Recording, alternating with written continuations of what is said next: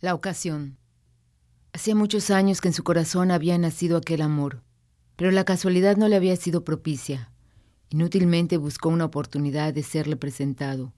Una fuerza invisible parecía separarlos cada vez más. La veía siempre de lejos. Al atisbar su esbelta figura, el corazón de Raimundo Loriel palpitaba acelerado dentro de las paredes de su pecho.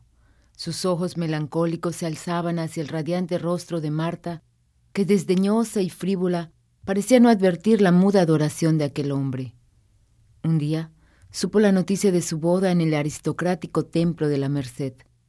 La Habana entera asistió a esta ceremonia que revistió caracteres de verdadera suntuosidad.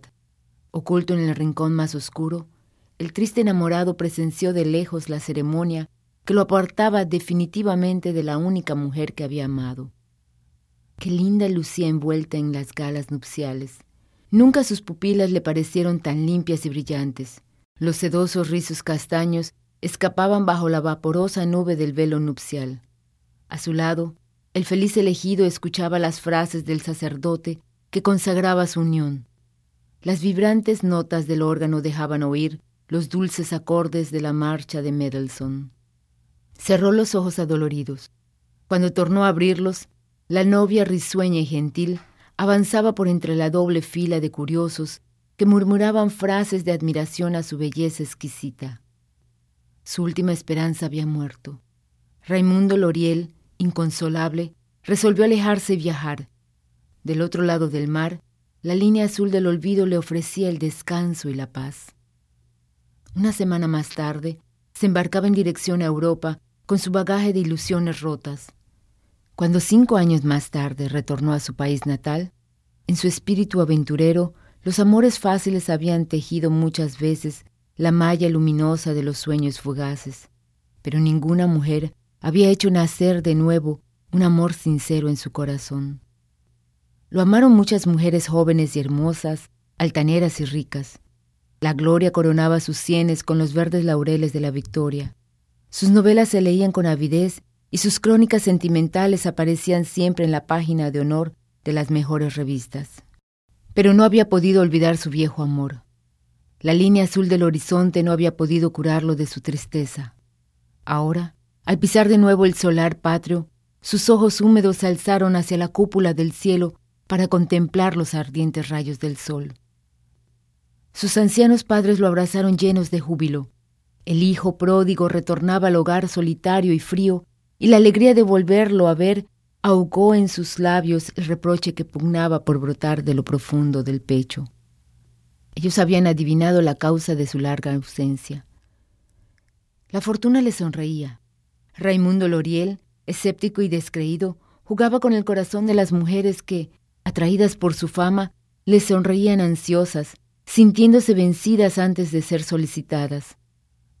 Un día, al cruzar por obispo, Vio a Marta, iba envuelta en las negras tocas de la viudez, y el largo velo flotante hacía más alta su silueta, llena de gracia y distinción. El corazón le dio un vuelco. La esperanza, como una lucecita remota, comenzó a brillar en las profundidades de su espíritu. Era libre, y desde aquel instante resolvió buscar la ocasión de serle presentado. Un amigo complaciente se prestó a ello de buen grado. Esta vez los negros ojos de Marta le contemplaron accesibles y dulces. Galante y mundano, él supo con frases delicadas halagar su vanidad sin incurrir en vulgaridades de mal tono. Y después de una hora de plática, la simpatía había tejido entre ellos su invisible lazo. Seis meses de asedio continuado y una tarde de otoño pálida y fría, los labios de la amada le sonrieron prometedores. Pidióle él una cita que le fue concedida tras breves vacilaciones. Su dorado sueño se tornaba en realidad.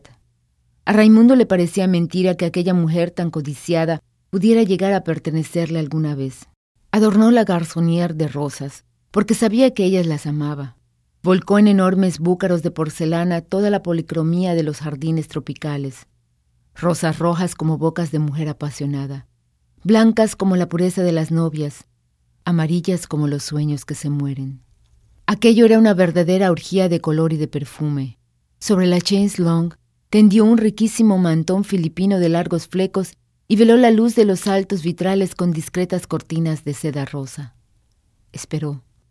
Dos ligeros golpes en la puerta y la mujer que tanto había amado en su vida estaba frente a él. ¿Fue la emoción o el miedo? Raimundo Loriel no pudo explicarse jamás la causa de su fracaso. Cuando después de media hora de dulces palabras y promesas, ella le ofreció su boca dócil y sumisa, sintió que la voz de su instinto enmudecía. Todas sus ansias se apagaron y de súbito sus manos cayeron a lo largo de su cuerpo y un sollozo le sacudió el pecho. Marta mía, gimió. Pero ella no comprendía. La sorpresa habíale dilatado las negras pupilas. Una irónica sonrisa plegó sus labios y sin proferir palabra alguna compuso el desorden de su traje y con su altivo paso de reina abrió la puerta de la calle y se perdió a lo lejos.